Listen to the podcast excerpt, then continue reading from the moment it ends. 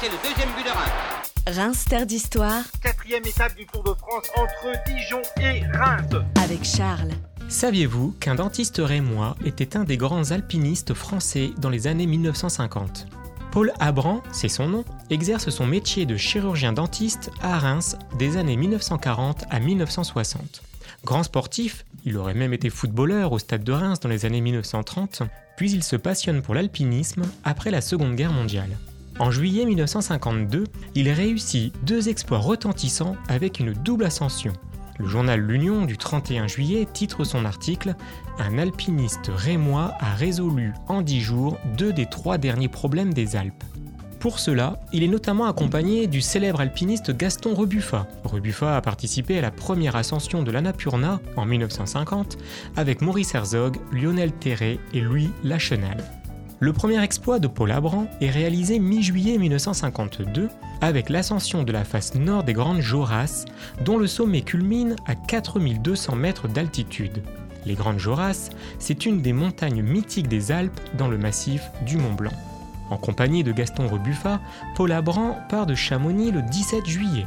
Il monte jusqu'au glacier en empruntant le petit train du Mont-en-Vert. Ils s'enfoncent immédiatement dans la montagne et atteignent le soir le refuge de l'Échaud à 2431 mètres. Après un court repos, ils commencent à minuit leur ascension par le glacier de l'Échaud et parviennent au pied de l'éperon Walker, un rocher qui se dresse jusqu'au sommet. Ils grimpent difficilement et s'arrêtent bivouaquer le soir à 200 mètres du sommet, accrochés au rocher par leurs pitons. Le vent est tellement violent qu'ils ne peuvent allumer leur réchaud, mais leur position précaire et le froid intense ne les démotivent pas. Et le lendemain, dès 8 heures, ils se lancent dans l'ascension finale. Ils sont récompensés de leurs efforts deux heures plus tard en atteignant le sommet. Jusqu'alors, seuls quatre autres cordés avaient réussi cette périlleuse escalade. Le second exploit est réalisé quelques jours plus tard, avec l'ascension de la paroi nord de l'Eguerre. C'est une des trois grandes faces des Alpes situées en Suisse. Son sommet est à près de 4000 mètres d'altitude. Il s'agit d'une ascension extrêmement risquée avec une paroi verglacée de 2300 mètres à escalader. La cordée est composée des guides Gaston Rebuffa et Pierre Leroux de Chamonix, des Parisiens Guido Magnon et Jean Bruno, et de notre rémois Paul Abran.